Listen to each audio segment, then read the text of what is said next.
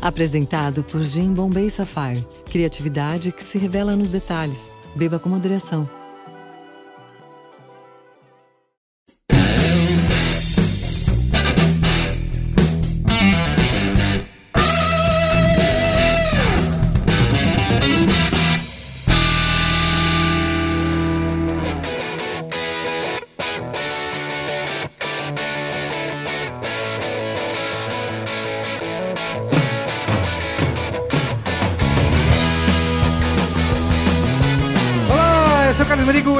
Número 135. Estamos aqui hoje com Luiz Assuda. Ei, Merigo, tudo bem? Boa. Gustavo Mafra. E aí, beleza? Cara, eu nunca mais eu não vou conseguir dar risada. Depois aí, beleza, muito bom. Alexandre Maron. Olá, Braincasters! E nosso convidado aqui diretamente do Rio de Janeiro, via Skype, o Virgílio Souza, que é o novo crítico de cinema do B9. E aí, Virgílio? E aí, bom dia, boa tarde, boa noite. Boa. Vamos falar hoje. Merigo, Ah. qual é a pauta? Qual é a pauta? A pauta tem um título bonito que o senhor inventou. Eu não, eu não. É, Eu não inventei, não. Eu Não sei nem digo- qual é a pauta. que é Eu- eu Penso, logo critico. Cara, que título bonito. Lindo, Eu- né? Quem inventou essa, esse título? Eu Não sei. René Descartes. Não, eu Não. sei quem fui. não sei quem fui. Explica aí, você que é o guardião da pauta, Alexandre, explica aí, qual é? Estamos entrando numa... Não. Numa nova era? Sacanagem. É, a, gente tá, a gente vai falar um pouco do fato de que hoje em dia, usando todos os recursos que nós temos, todo mundo pode ser um crítico. Mas a galera, Contudo, porém, a galera precisa se acostumar à ideia de ir além do gostei. Sim. Vamos além do gostei, vamos falar sobre isso. Tem que estar preparado para isso. Certo? Muito bem. Comentar nos comentários?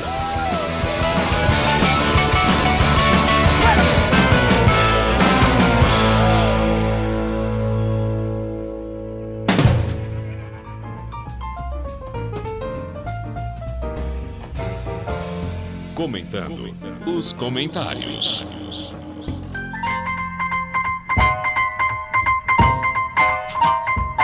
Manda lá, editor de e-mails, Gustavo Daquino. Então, estamos comentando os comentários do programa 134. Existe job ruim? É uma pergunta que foi respondida e a resposta é não. É, Que bonito. que bom. Obrigado por resumir tão bem o programa. sim. É, como sempre, antes de começar a comentar os comentários, eu vou fazer aqui o nosso disclaimer que você deve dividir com o mundo os seus pensamentos sobre o Braincast. Então você pode escrever pra mim em braincast.brainstorm9.com.br. Eu com certeza lerei o seu e-mail, não no ar. Possivelmente, provavelmente não responderei. Sim. Mas existe uma boa chance. Eu respondo alguns às vezes. Ah, é? Mas sim, sim. Ah, sim. que legal. Tem a ver, eu respondo. Mas já é legal pra você mandar um e-mail sabendo que você vai ler, né? Não, eu sempre. É que é muito e-mail. Eu responderia todos, mas é muito e-mail. Sim. Aí não dá, é possível. Aí, Entendo. É, o, o B9 não me paga bem o suficiente pra isso. mas eu respondo alguns, eu leio todos e alguns a gente lê aqui no ar. Ou então você pode acessar o brainstorm9.com.br, procurar o post do episódio, que sempre tem uma ilustração muito bonita feita pelo nosso querido Zé Cabral. Isso. Em destaque. É, tinha um abacaxi bonitão lá, parecendo um caminhão de abacaxi. E aí você procura o post do episódio, deixa seu comentário e aí você conversa com os outros ouvintes. E você mostra que todo mundo é burro e só você é esperto. no último programa, é, que foi bastante motivacional, né? Foi Sim, praticamente sim. uma palestra motivacional. Autoajuda, assim. autoajuda. É, a gente recebeu muitos e-mails dizendo que foi muito legal ouvir experiências da Ju, do Yasuda e do Merigo. Isso ajudou as pessoas a seguir com a vida, mesmo com ela repleta de jobs muito ruins. Boa. Teve muita gente também que encrencou com a opinião no Merigo sobre Interstellar. Ah, é verdade. E muita gente elogiou a Juliana e falou que ela tinha que ser fixa no, no programa e tal. Tem o fã-clube da Juliana. Sim. E teve uma discussão muito, muito longa sobre índices de desemprego nos comentários. Então, se você quiser discutir sobre índices de desemprego nos comentários, com o nosso querido Luiz Yassuda, que tá lá respondendo. Não, eu só dei uma resposta e não mais comentário. é, vai lá, vai lá, tá tudo lá pra você ler. Já disse. Aliás, quem gostou da Juliana, a gente pode fazer aqui um jabazinho. É verdade. Que Verdade. Estreou verdade. na última semana o podcast Mamilos. Mamilos. Mamilos. Comandado por ela e pela Cris Bartz. E com convidados, Com convidados absolutamente lindos. geniais. Ouvi, ouvi em primeira mão. Inesperados. Em primeira mão, em primeira mão. O convidado do segundo programa. É. Meu Deus. Meu Deus. Aguardem. Aguardem. É, elas vão discutir toda semana os memes, trending topics e polêmicas que rolaram na internet. E toda sexta-feira, né? Fique de ouvidinho ligado aí que você pode ouvir no B9 mais próximo de você. Eu vou ler o primeiro e-mail aqui? Por favor. Tá bom. É o Ronaldo Viana, Ronaldo Viana. assistente de arte e ilustrador 3D em Ribeirão Preto, São Paulo. Minha terra. Sua terra, é verdade. também, sim. É verdade. Também. Em algum momento. Em algum momento fez sua terra. Que você decla- fez uma declaração que, né, quem Black é de Creek. Ribeirão Preto e, e ouviu... Não, não, foi Na- o Saulo que fez uma declaração terrível contra o Ribeirão Preto. É, mas é Eu que só falei você- para as pessoas irem. Tá, mas é que você disse que não foi um momento muito bom, né? Então... Não, É, mas isso, você, você contou uma história muito triste sobre isso, Ribeirão isso Preto. não é culpa da cidade. Isso é, Sei. isso é um. Eu, fato da eu, minha eu vida. culpo a cidade, geralmente. Tá bom, ok. Acabo de ouvir o Braincast sobre jobs ruins e fiquei surpreso de saber que nas grandes agências esses trabalhos mais braçais também acontecem com frequência. Claro que alguém os tem que fazer, mas imaginava que eram menos comuns. Na agência que trabalho, isso acontece muito. Diria que temos muito mais executores do que pensadores aqui. É, isso é uma, é uma boa.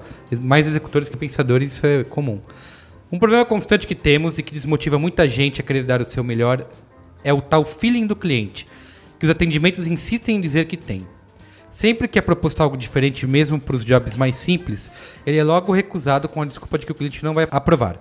E no fim, quase sempre isso acontece.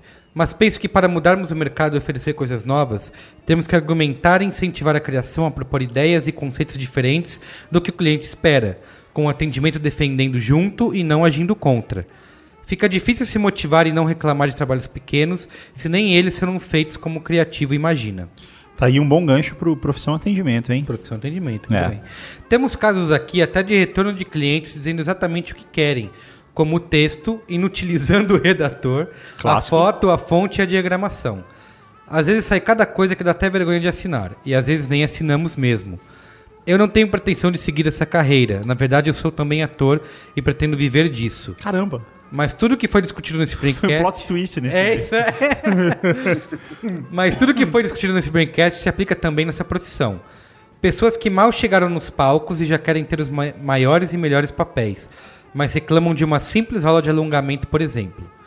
Como eu precisava de uma profissão para me manter e investir na minha carreira de ator, fiz publicidade porque me identificava mais. E por isso eu tento fazer as coisas da melhor forma possível para me manter motivado, porque se não for assim, ter- tudo seria muito mais difícil, já que não estou onde eu quero. Imagino que se você quer mais da vida, você tem que fazer mais. No teatro, um professor meu sempre fala: não existe papel pequeno, existe ator pequeno. Acho que isso cabe nesse mercado também. Um grande abraço e continue com um ótimo trabalho. Olha aí, cara. Meu amigo, bonito, meu amigo. Ronaldo. O Yasuda vai comentar o seu e-mail porque ele Não, eu- também é ator. Não, eu sou verdade. ator. Mas eu, eu, eu tenho, na verdade, não vou nem comentar, porque eu acho que foi muito bacana, assim, dividir essa experiência de né, que você quer ser ator. Não perca o meu Qual é a Boa de hoje, que farei em sua homenagem. Sobre Ó, a sua é carreira isso. como não, ator. não, não. É spoiler já do Qual é a Boa? Qual é a boa? Isso, Não perca. Mas o que você tem a dizer sobre isso, Yasuda? Ele dizendo que... Eu, eu, eu Do, con- que- do atendimento que nem quer levar ideia, que ele diz que sabe o feeling do cliente. Novamente, lembra da história que a- eu e a Ju contamos do negócio de você ganhar, sabe? Você saber Sim. as batalhas que você vai se enc- encrencar e você tem que ganhar a pessoa. Cara, muita, muito desse negócio de ah, o atendimento sabe qual é o feeling, não quer levar ideia, é pegar pela mão, é trocar uma ideia, é ver que é isso mesmo, ou se não é, sabe? Exige um pouco de, de, de debate e paciência mesmo. Tem coisa que, cara, deixa na do atendimento porque, de boa, ele realmente sabe, a coisa não vai ser aprovada de jeito nenhum. Mas tem coisas que não, de repente dá pra apresentar uma coisa nova. O lance todo da, da relação, e, é uma- e acho que é a melhor palavra pra se falar, relação, né? Entre atendimento e a área de criação, é, é isso, é saber quando de fato pô, para aquele determinado cliente, para aquele determinado job, o atendimento tem razão, aquele determinado job, a criação pode ter razão, e isso ser E trabalhando e isso. trabalhando com isso. Não é, é, é relacionamento, não é ciência exata. Muito bem, bonito. E daí o próximo aí, Gustavo? José Henrique, 22 anos, estudante de engenharia de produção na UFRJ. Eu acho muito maneiro quando a gente tem engenheiros De produção. de produção. não, eu acho legal quando a gente tem pessoas de profissões que não são. É, eu também, acho É, legal eu acho bem, bem legal. É a primeira vez que eu escrevo para qualquer podcast. So be gentle. Seremos. BJ. Alright. BJ, que tem que pedir isso pro, pro Guga, não pra gente. Acho que, que a discussão também se aplica muito bem às outras habilitações. Como na publicidade, o estagiário de engenharia sempre fica com o trabalho mais enfadonho, como digitalizar aquele banco de dados do histórico de manutenções que consta na sala do arquivo morto desde 74. O programa de vocês foi bastante inspirador, passando uma mensagem positiva de não desistam. Um dia vocês chegam no job legal e se não chegarem, tá bom também. Mas é interessante ver como vocês conseguem sair do lugar comum, mesmo chegando no lugar comum. Ó. Eu sinto muita falta de um podcast como o de vocês, voltado pra minha área. Caramba, como seria um podcast sobre Se- engenharia se- de se- produção? Se sobre engenharia de produção manjasse, podcast sobre engenharia de produção produziria. Pô, bicho. José Henrique, o Braincast é voltado para a sua área, ele é voltado para todos. Muito bem. Se você, se você precisa de ter mais criatividade na sua vida, o Braincast tá lá pra te ajudar. O último tópico que eu queria comentar é: qual é a opinião de vocês sobre engenheiros do Havaí? Não, brincadeira. Qual é a opinião de vocês sobre engenheiros que trabalham com marketing e publicidade? Na graduação, eu também tenho uma cadeira de publicidade, que é marketing, e uma cadeira de design, que é projeto de Mas vem cá, e produto. quem foi um. que projetou a cadeira? Foi um engenheiro? Foi um Ah, meu arquiteto? Cara, cadeira é sempre coisa de designer. É, designer se cara. amarra numa cadeira. Ó, nessa hora você manda o maronada. Porém, eu tenho uma opção de fazer uma pós em marketing voltado para a indústria ou algo do tipo. Gostaria de saber a opinião de vocês sobre esse assunto e quem sabe role até um podcast publicidade versus engenharia. Seria muito legal. Não seria não. Para finalizar, continuem com um bom trabalho e obrigado pelos casts peixes. Zé Henrique. Abraços, José Henrique Mota. Zé Henrique, posso detratar mais, de uma maneira mais. Zé Henrique. Zé, Zé Henrique. Zé Henrique. É o seguinte, meu caro, lá na ECA, né, minha faculdade, tudo, né, a qual cursei já faz um tempo, a gente tinha uma piada interna lá que todo ano tinha o poli, porque era alguém da escola politécnica, a escola de engenharia da USP, que se encantava pelo mundo do marketing e ia parar lá. E geralmente O poli. é o poli. Tem- todo ano tinha um poli. e aí, e assim, é, é, assim, piadas à parte e tal, é, é legal ver, principalmente o pessoal que vem de engenharia de produção mesmo, esse interesse por marketing, até porque é, a- quando a pessoa vai para o mercado de trabalho, as áreas são muito relacionadas. Aí, o engenheiro de produção atua, pode atuar na- na- em toda a cadeia de produto que acaba pegando muito do marketing, né? o gerente de produto, esse tipo de coisa, você acaba tendo esse, esse profissional envolvido. Eu vejo né, como tudo na comunicação, uma contribuição multidisciplinar rica. Então, assim, independente da formação que você tiver, se você tiver algo a adicionar à área, ótimo. Você não precisa ter uma formação de publicidade para atuar, sabe, com marketing. Até, até porque, assim, ah, você tem uma cadeira de marketing na tua faculdade inteira de engenharia de produção, cara. Na faculdade de publicidade, a gente também tem, sei lá, oito créditos de marketing. Então, É. assim, Eu estudei estatística. Caramba. Eu Sim, eu, eu- eu estudei também, mas até aí não, não- isso não me torna estatístico e não me torna. Não, mas foi legal e contribuiu bastante. Eu tenho um dos meus sócios, o Valmir, Valmir Mateoli. é, ele trabalha na- em em publicidade já há muitos anos e ele é engenheiro, engenheiro civil formado pela Poli. É, e ele é muito bom, ele é brilhante. Então eu acho que vale a pena. É isso aí, Henrique. Vem pra cá que aqui tem podcast. Ah, é isso aí, cara. Independente da sua área, você sempre será É. bem-vindo. Eu tô vendo aqui que o próximo cara ele tá ali escondido atrás de uma sombra, não, não dá pra ver quem ele é. Também tem um cara aí que vai um comentário. Quem vai ler esse E comentário? que ele vai e que, e que o, e que o Merigo vai botar a voz de Pato Donald. Lê você, lê você, Marão. Vai lá. é o Garoto Capixaba. É, antes de você continuar, eu que dei esse nome pra ele, pôs o nome dele normal, mas como a mensagem dele é toda tipo, eu vou me prejudicar se eu falar e tal, eu não quis. Acho que ele não, não, não sabia que ele seria lido aqui, então eu optei por Omitir. é, omitir. Então eu, então eu vou ler com a voz dele. modificada, tá? Mas leia como um garoto capixaba. beleza? É mesmo? Essa vai ser a voz. Essa vai ser... Sacanagem, eu não vou fazer isso. É um e-mail de três páginas. Eu vou ficar sem voz no, no final da primeira Por página, não favor, farei isso. Cara. E aí, galera do B9, beleza? Sou do e, é, Espírito Santo, infelizmente, Nossa. e passo por grandes dificuldades com a realidade desse mercadinho de pi que temos aqui. Merda, né? De merda e tal. Queria poder rasgar o verbo sobre a publicidade de capixaba, mas não posso, porque aqui é pequeno o suficiente para todos ficarem sabendo o que eu poderia comentar por aqui. o que poderia resultar para mim em, em desemprego. Enfim, todos os aspectos ruins que vocês falaram é, são a minha realidade e a de outros amigos meus. Nossa, que vontade de falar tudo. KKKKKK. Eu odeio KKKK. Sabe que eu não, eu, eu, só, eu não leio KKK, mas eu me respeito ao Se você fosse o ator como o nosso querido é. Luiz Assuda, Você leria. Eu me formando, vou sair daqui e reestudar em SP, que, é, que tenho como grande referência o me ferrar no início e sempre. Mas é normal. Queria poder falar mais, mas não posso. Desde já, agradeço a vocês por trazerem assuntos tão importantes. Valeu! Abraços! E aí? Então, E aí, nosso galera, querido, o que nosso, dizer sobre nosso isso? querido garoto capixaba, eu acho que, cara, acho que não é, eu realmente acho, eu não tô falando de sacanagem, eu acho que não é por aí. Se você acha que tem algo que tá errado, você deve falar e você deve construir algo certo, cara. Se você tá num mercado que é um inteiro um mercado de merda, pô, você tem uma oportunidade incrível de, de não ser um merda nesse, nesse meio, sabe? Eu sei que é óbvio que o mercado é pequeno é, no Espírito Santo, mas é, sempre tem espaço para alguém crescer. Claro. E se você vai se formar aí para vir reestudar em São Paulo, não faz isso, vem logo, vem agora. Não precisa se formar aí e vir reestudar aqui. Pede uma transferência e se forma aqui, vai ser muito mais rápido. Quanto antes você vier, melhor. Ou mesmo- Se ou é a mesmo É, assim, até porque já uma- começa a trabalhar logo, né? Não, e, Já ou começa- dá o upgrade. Tipo, ó, já tem, a, já tem a graduação, vem aqui pra fazer pós, vem aqui pra fazer mestrado. Sabe, dá, o, dá, dá um passo a mais, então, né? É, mas se o plano é vir, vem logo. E se o plano é não vir, cara, fala aí, fala pra todo mundo porque que eles são os merdas e mostra que você não é. É isso aí. Negócio. eu, eu tô achando que você tá muito crítico, Guga. Guga é crítico. Dicas de, da- de vida de Gustavo esse daqui, programa é sobre mim, cara. mano. Olha, deixa. Muito bem, é isso? É isso. Vamos pra pauta? Vamos, tem que ir, né?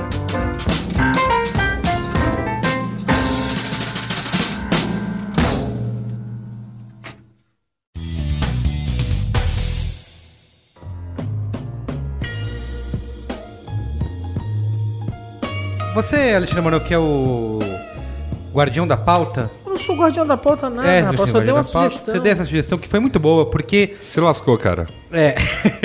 Porque assim, o Virgílio começou a escrever no B9 há duas semanas. E ele começou logo por uma crítica que. Né, tem pessoas que são muito apaixonadas. Você e o, me- e o- e o Saulo, por Eu exemplo. sou, eu sou, eu admito Dois que sou. baba-ovo de Nola. Eu sou, eu admito, mas. É isso aí. Eu, eu pelo menos consegui no meu Qual é a Boa passado falar que eu não gostei do filme, do Interestelar. Aham. Aliás, que edição primorosa Isso, do, Lucas do, Lira. do Lucas. Tem medo do Lucas Lira. Todos É têm isso medo aí. do E o Vigílio escreveu a crítica, ele falou lá várias coisas, criticou o filme e tal. E, meu, veio uma enxurrada de comentários. é, daquele tipo que E vocês. de gente que não tinha visto o filme ainda. Até parte isso, é aí. até isso é genial, rolou. É genial. E comigo também no Qual é a Boa, a galera falando, como assim? Você não gostou e tal? E vem aquele monte de comentários do mesmo tipo, que é. Ah, você é muito pseudo-intelectual. Ou se você não gostou, faz melhor.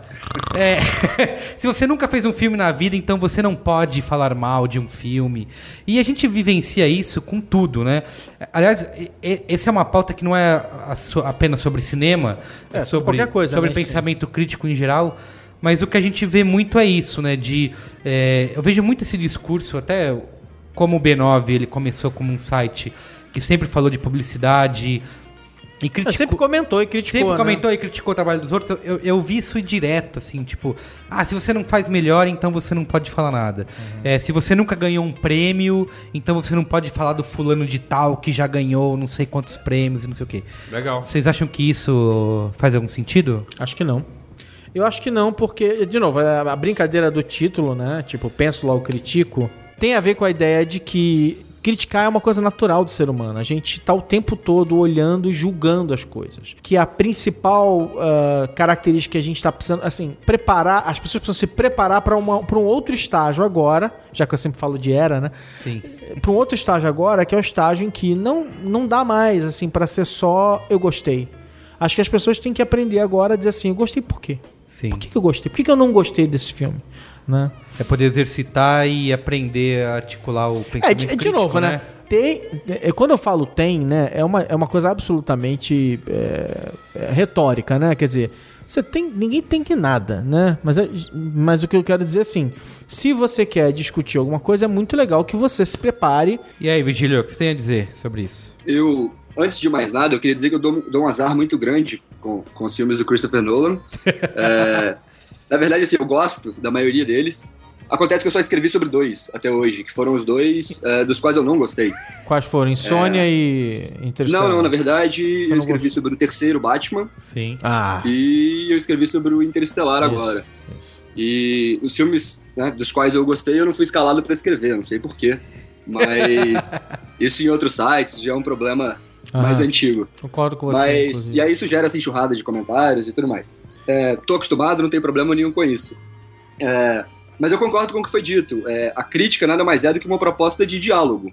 Uma proposta de diálogo tanto com o autor do filme quanto com os leitores, quanto com o público. É, e quando você nega e fecha a porta para esse diálogo, eu acho que você está prestando um desserviço a, esse, a essa conversa que poderia surgir quando uma pessoa critica e o outro responde, e aí gera uma discussão, que é uma discussão legal, que é uma discussão que a gente vai ter aqui agora, inclusive. Não sobre um filme específico, mas sobre, sobre a arte, ou sobre publicidade, ou sobre qualquer coisa. Até porque a crítica, se a crítica não existir, é um fracasso pro próprio autor, né? Por mais que o Claro. autor é, tenha. Por mais que exista essa ideia de que, ah, você não, não gostou, faz melhor, quem é você pra falar, coisa assim. Mas o, se não houver crítica nenhuma, se não houver comentário nenhum a respeito daquilo, seja positivo ou negativo, basicamente aquilo foi um fracasso, porque nenhum, nenhum artista, seja ele um diretor, ou um ator, ou, ou um músico, faz uma obra para que ninguém comente a respeito dela. Sim. É, e tem um papel de teorizar sobre um determinado momento, né? Que é, é isso que o Virgílio falou de gerar esse, esse diálogo. Porque eu acho que o papel da crítica, é, sobretudo sobre, de arte, não é fazer dizer ou não aquilo que você deve consumir. Eu vejo muito isso acontecer e eu acho que é uma discussão que a gente precisa ter, porque é, qual é a relação das pessoas diante é, da crítica, né? Porque muitas pessoas usam assim, ah, eu só tenho X tempo durante a semana para dedicar a um filme ou a qualquer obra de arte, ou uma série de TV, ou a um livro. Então eu não vou perder tempo com aquilo que está todo mundo criticando. É, só que ao mesmo tempo você não, não forma a sua opinião, né? Você deixa de. Eu vejo muito. Eu, eu, eu vi isso. Pessoas escrevendo isso na crítica do Virgílio. É, não deixem de assistir o filme por causa disso, não sei o quê. Em nenhum momento ele falou isso. Nenhum Claro. crítico, nenhum crítico Nunca- fala isso, né? Nunca foi minha posição, nunca foi meu discurso e não deveria ser de nenhum crítico. É, o, que me espanta muito na internet, que é um tem espaço ilimitado para se escrever, é que as pessoas esperem que uma crítica seja apenas uma coisa direcional, um guia de consumo é, que você vai consultar como você consulta a previsão do tempo. É, mas, mas eu, eu acho assim, tem essa relação de consumo, né? E tem a ver com o fato de que a gente, de que a mídia se profissionalizou no século XX, né? E, e- e realmente passou a existir essa, esse conceito de que você eh, comenta as obras, as obras, eh, música, filme, livro, seja lá como for, e as pessoas meio que seguiam por aquilo, sim. E aí acabou criando essa percepção. Mas, a- eh, de novo, como, como eu estava falando, tipo assim, a crítica ela é anterior a isso. Quer dizer, a crítica é algo natural que foi, em- que foi engarrafado e vendido ao longo do século XX quando, quando a gente profissionalizou essa ideia, né? Mas é sempre bom lembrar, né, que os caras do, do do Cinema, por exemplo, que, que, que, que re- é, reinterpretaram o cinema em vários momentos, eles inclusive pegaram autores tidos como comerciais ou não reconhecidos e foram e foram é, dar relevância para eles, porque era uma porque quem critica ama aquilo que critica, né? Quer dizer, Eu acho que no Brasil, especificamente, a gente passou a ter uma relação com a crítica. O que se espera do crítico virou um negócio muito nocivo, sei lá, até, até alguns anos atrás.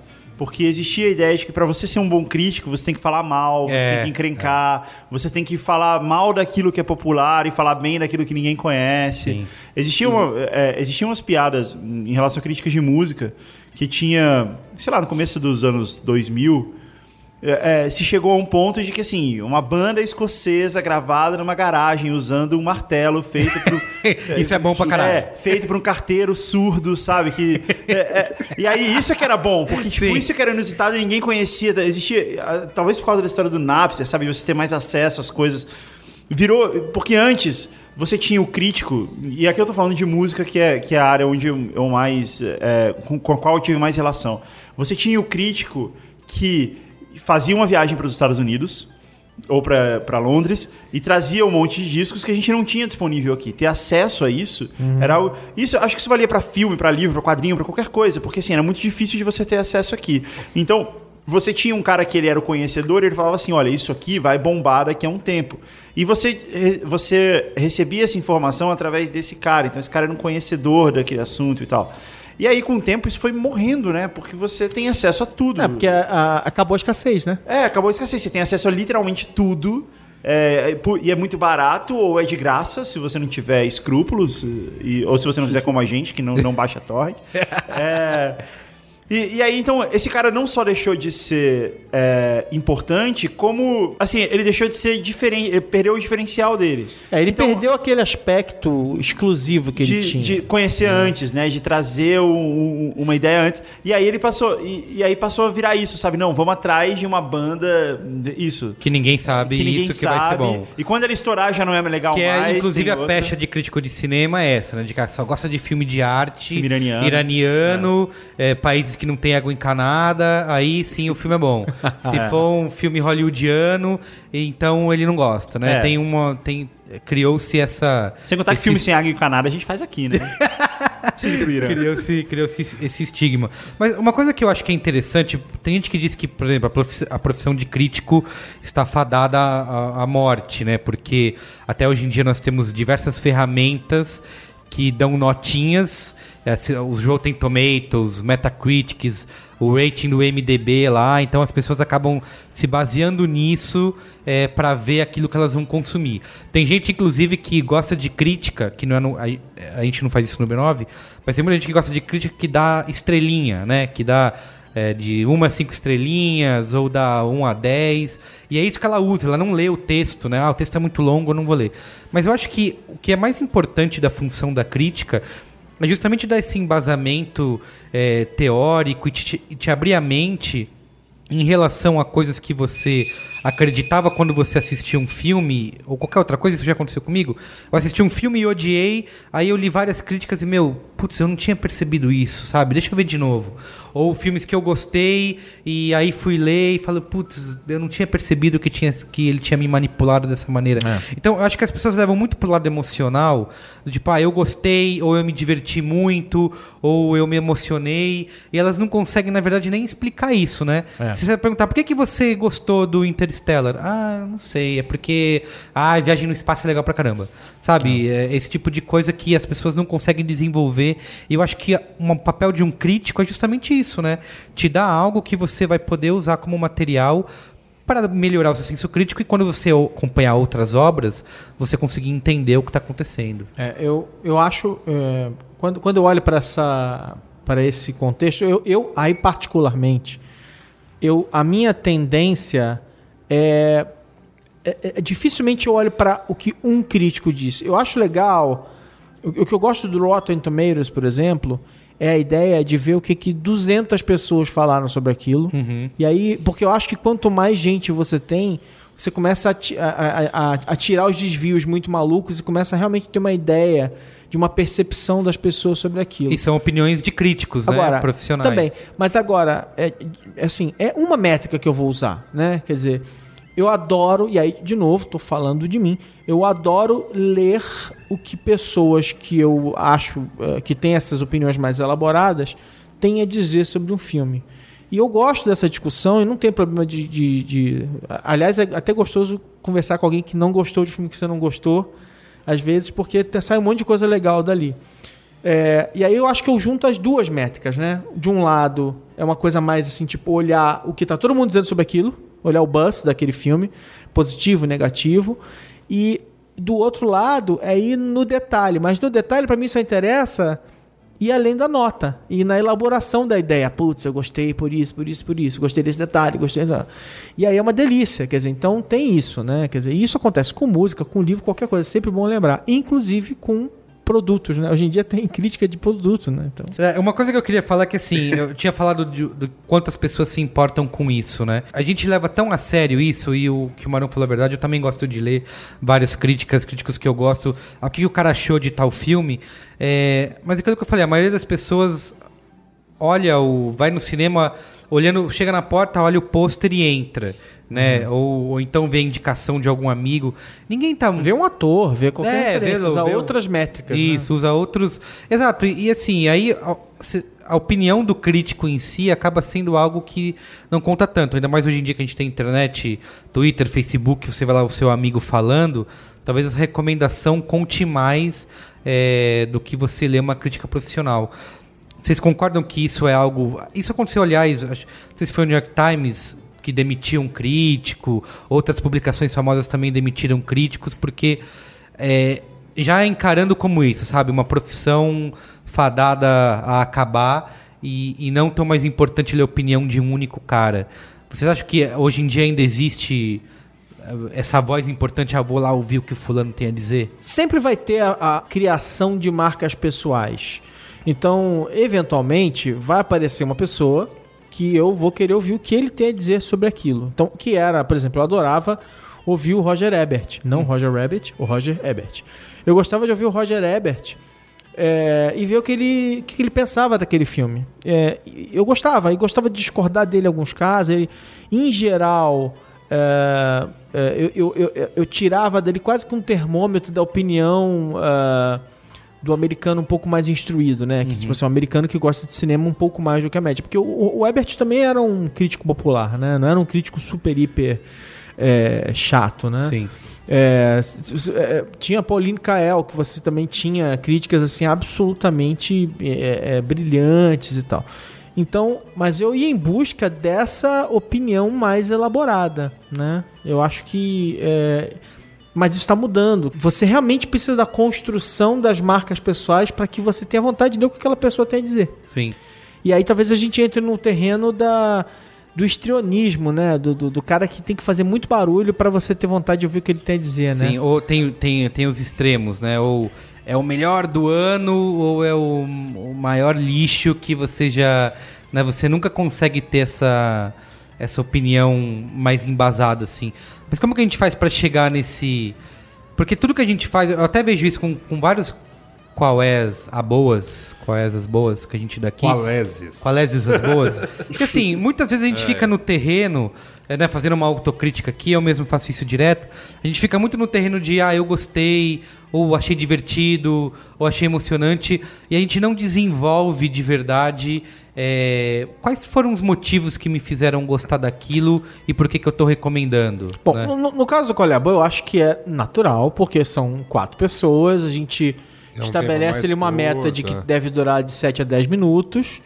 E, e aí é, Sempre a nat- história. é, e é natural que, que, a, que, a, que, a, que a- que a gente segure um pouco a, a, a onda. Não, e qual é a boa? Tem uma coisa dificílima que eu já tô, que eu, que eu já tô abolindo. Sim, quer Que é ser, você. ser não, boa. que, que é ser boa. Porque é difícil toda semana, cara. A gente tenta. Pô, eu assisti. Essa semana eu assisti, tipo, 20 séries. Só que todas. Todas elas. Não, elas já foram canceladas, inclusive. Conforme você foi assistindo, não, não, não, eles não, foram não, não, cancelando. Quando eu vi, já tava cancelado. Eu não tive a menor chance. Fator inclusive. Guga Mafra. Porque não, é, é muito cancelamento. rápido, cara. É muito rápido. Eles É cancelam isso. muito rápido. Não, mas não é só isso também, porque agora começou a fase de cancelamento. né? Demorou É. um pouquinho e agora entraram. é, eles cancelaram várias seguidas. Cara, eles cancelaram tudo. Eles vão cancelar CSI, cara. Hum, tá na hora também. É, Não, lógico. ok, mas mesmo assim, caralho, chegou nesse ponto. É. por isso que Grey's Anatomy tá aí, cara. Porque as, as- séries são tão ruins, cara, que Grey's Anatomy se mantém ali, cara. Não, mas a, a, a capa da, do Hollywood Reporter é, da semana passada, ou dessa semana, não lembro, é a Shonda Rhimes como a mulher que vai salvar a TV. Caramba. É, por causa de Scandal. É. Porque não, o Ah, Scandal é- é ah, é de novo, verdade, né? Scandal dela também. How to Get Away with Murder, que é a nova série dela também. Caramba, só formulinha. É. Então, a, a gente pode falar um pouco aqui daquela ideia de que. Como, como, como fazer, né? Assim, co- como é que você faz pra tentar tirar de você mesmo porque você gostou de alguma coisa ou não gostou, né? Eu, Então- eu tenho aqui, cá pra mim, que a coisa mais nociva em qualquer discussão é a tal da dicotomia, que é comum também. Gostou ou não gostou? Não, é, é gênio ou é uma merda. Ah, sim, sim. Cara, que é muito comum aqui no... Saulo! Tá ouvindo o programa, Saulo? braincasts e tudo Nunca- mais. nunca em tem meio termo. Em muitas discussões, cara, é, assim, e isso é uma tendência porque, eu não- eu- sem querer generalizar, mas Já a massa das pessoas tem, tende a ter uma certa preguiça de pensar a coisa. Então, Se eu tiver já um discurso falando, é uma merda, é uma Ah, merda. sim. Então é aquele É lance que a gente consegue ver em comportamento. Isso é comportamento humano. Então, por exemplo, você postou lá, você sabe disso mais do que eu. Você postou lá uma determinada campanha. Se o primeiro comentário falar, é uma merda? Todo é mundo uma merda. uma merda. É. Se o primeiro comentário for mais ponderado, ah, é legal ou é gênio, a coisa Aham. tende, a, tende a ir pro é gênio. Enfim. Sim. É, eventualmente vai surgir alguém pra criticar, mas vai falar, tipo, ah, se tá tudo é gênio, é gênio, é gênio, mas vai falar, é uma merda. Mas- e não vai sair muito disso.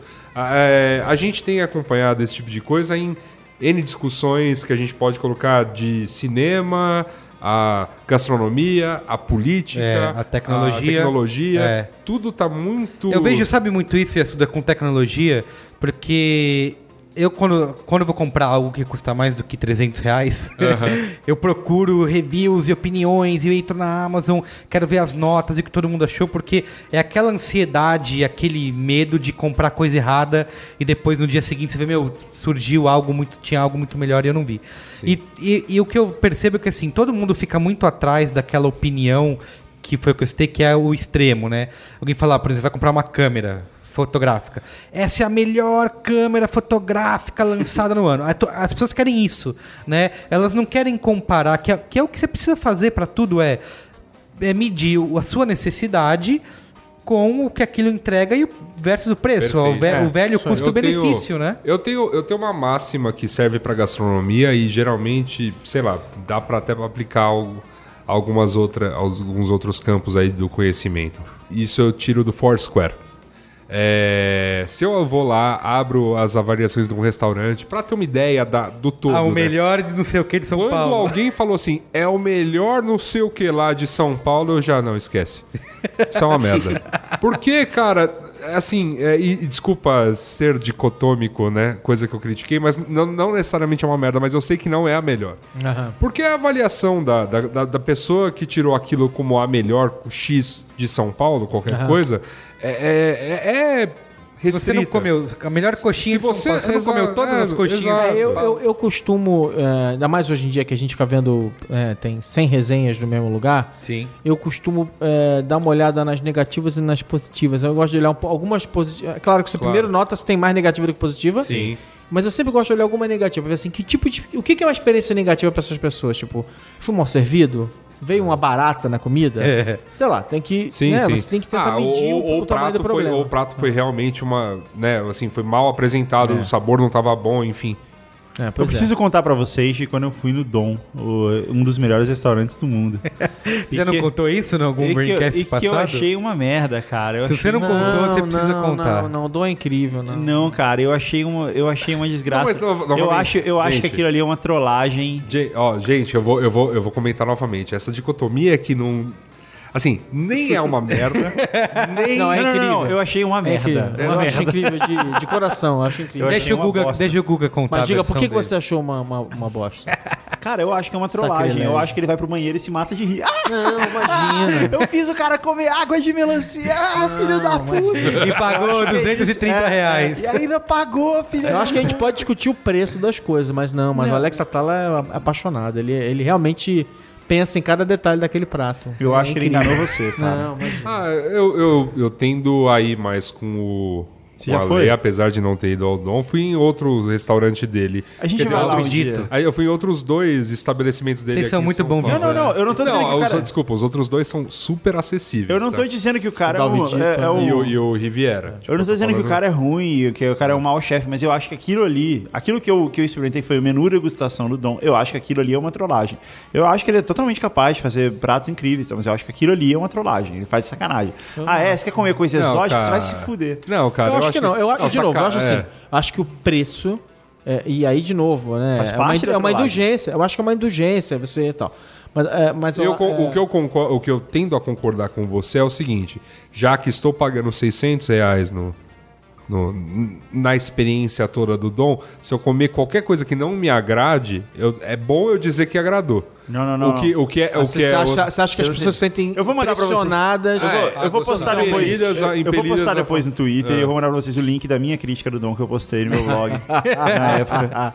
Mas, mas eu acho assim, ele, ele, ele realmente, realmente pensa em cada detalhe. Pensa no jeito de fazer, é, Isso, faz isso- a releitura dos Não, ingredientes. Isso, isso tem. É, brinca exato, com isso. textura, com sabor, com tudo. É, eu- Esse, é- esse, é muito paco- legal. esse pacote tem um preço. Eu acho que o, o, o fato dele ser um cara que sim ajudou a elevar em níveis internacionais certos ingredientes que a gente pode até tratar como corriqueiro ou, ou sei lá, completamente estranho, é umas coisas X da Amazônia que ele tira, mas ele, ele levou isso a um, a um, Mas a um então, eu, de- acho, eu acho que essa discussão toda é. É. legal porque, assim, a, a crítica culinária, que antes era algo extremamente nichado, hoje, É. tipo, está no Instagram de todos nós. É verdade. E aí, e a crítica culinária, ela tem uma característica muito muito específica. Ela, ela tem uma armadilha dentro dela que é assim: não gostei, você não tem a sensibilidade pra gostar. E aí, tipo, é, isso. É, você não está preparado, é, né? Então, assim, nu- nunca nada tem discussão, sabe? Sim. Aí o cara vem em serviço. Eu, eu comi, e foi de verdade isso. Eu comi. é, era manjericão na água de melancia. Que praticamente é um negócio que o cara, o cara tirou da pia suja, né? e serviu pra você. E eu achei. eu achei. Eu me senti comendo a louça suja. E, e o cara fala pra mim, não, você que não sabe perceber a magia, que o, a- as nuances, e você que não tem a sensibilidade, a profundidade de entender isso. Eu, Não, tudo bem, mas, beleza, ok. mas, mas é é porque você tá, é porque você tá sendo engraçado. Então, assim, ele não, Não, é tirou, verdade isso. Ele não tirou da louça suja, ele fez um negócio legal. Cara, você não viu. Você pode não ter gostado. Tinha azeite, cara, na água, você via bolha, sabe? Tipo, Olha, ah, sei lá. Eu o tenho- tempero que ele jogou fora e pegou uma só, eu acho, eu acho o seguinte, eu acho que aí a gente entra no terreno do eu gosto ou não gosto. Eu, eu gostei desse, dessa combinação, eu não gostei dessa combinação. Eu acho que é muito isso. E acho que você, como uma pessoa que está consumindo aquilo de alguma maneira, e aí a gente está falando de relação de consumo de novo, né? Quer dizer, acho que a pessoa que está comendo aquilo, né, vai, degustando, eh, você tem o seu, ah, o seu repertório para entender aquilo. Eu acho que é, toda vez que você trata a opinião de uma pessoa como uma coisa infantilizada, você está realmente sendo paternalista e está sendo. É, é, tá Condescendente. desvalorizando. Obrigado. Está sendo condescendente e está desvalorizando a opinião do outro. É, agora, dito isso, é, você só consegue. E aí, sem nenhuma. Até porque eu, em, em- em vários momentos, eu falo assim, cara, eu, eu não comi tantos, sei lá, coelhos na vida para saber qual é o coelho certo, qual é o jeito certo de cozinhar o coelho e tal. É, é, até porque eu tenho morro de pena de comer coelhinho. É, Ah, eu não. A vaquinha, tudo bem. vaquinha também, hoje em dia. É Mas mesmo? o. Super, eu tô ficando fresco pra caramba com isso. Mas o. é, então, assim, quando eu, eu, eu. Em alguns pratos, eu realmente falo assim, cara, eu, eu não comi é, variações desse mesmo prato suficiente pra ter uma opinião completamente formada. Isso é legal. Diante disso, diante da minha. é, do meu repertório, Isso. eu acho que esse aqui não é o melhor que eu já comi. Tanto é que, sei lá, pra mim, a melhor, a, a melhor esfirra do universo, do universo, é a esfirra da rotisserie sírio-libanesa que fica no Largo do Machado numa galeria. Por quê? De Eu fato, é a melhor. melhor porque do... eu comecei a... De fato, muito bom. Vigília, você vai lá muito? Eu vou, eu vou ao Rio de Janeiro, volte e meia, eu vou lá comprar umas esfirras lá. Então eu... Se você for lá, eu estarei lá, já. Show de bola. Meu pai me levava lá quando eu era pequeno. Então tem um valor emocional pra Ah. mim. Eu aprendi o que era o sabor de uma esfirra ali e a partir daí se formou o meu Tudo bem. repertório. Mas aí é que entra você ter a opinião contrária pra poder contrapor aquilo que você pensa. Porque eu acho que é- essa é a grande parte. A gente até comentou isso em vários braincasts passados sobre essa questão do, dos filtros bolha e das pessoas. Elas querem só ir atrás do- de opiniões que elas vão concordar. Né? Poucos querem ler aquilo que vai contra o que elas acreditam, porque é incômodo, né? E eu acho que a função do- da crítica é justamente você ter esse outro lado. É tentar te pegar algo que você não tinha imaginado anteriormente, Quer, né? quer ver uma brincadeira que eu sempre faço? Eu tenho, eu tenho épocas da minha vida que eu fico perseguindo um tipo de prato. Então eu falo assim, eu vou, é, vou comer o melhor hambúrguer do mundo. Então, sei lá, vou sempre, para qualquer lugar que eu vou, eu experimento o, hambú- o hambúrguer que dizem que é legal do lugar para comparar com o meu repertório de hambúrguer. Ainda não comi o... O Guga Burger. O Guga Guga, Burger. Isso é pros promessa. isso A gente aí. tem que comer o hambúrguer do Guga. Ah, é, e, e eu, é, e, e eu tenho feito isso com o é, como é que é massa, certas massas que eu fico obcecado numa época e aí todo lugar que eu vou, todo restaurante italiano que eu vou, falo assim, eu quero essa massa aqui. E aí fico experimentando. E aí você começa realmente a formar uma, repertório. uma opinião engraçada sobre aquilo. Eu falo assim, putz, Claro. Quando é que foi bom? Por isso, por isso, por isso. Tipo, quando é que não foi bom? Por isso. E por você vira tipo um especialista em canelone ao sugo, né? é nesse nível de detalhe, né? Eu não sou especialista em massa. Ou... Mas o que, que vocês acham desse lance que eu te citei no começo de pessoas que falam que só pode criticar quem faz? Ah, isso é uma bobagem. Cinema, por exemplo. Você só pode criticar, ser eu crítico acho, de cinema então, se você fizer isso, eu acho filmes. Isso, isso é, é a mesma coisa que a gente estava falando que talvez a, o Guga reclamou da pessoa que, ah, mas você não tem acessibilidade.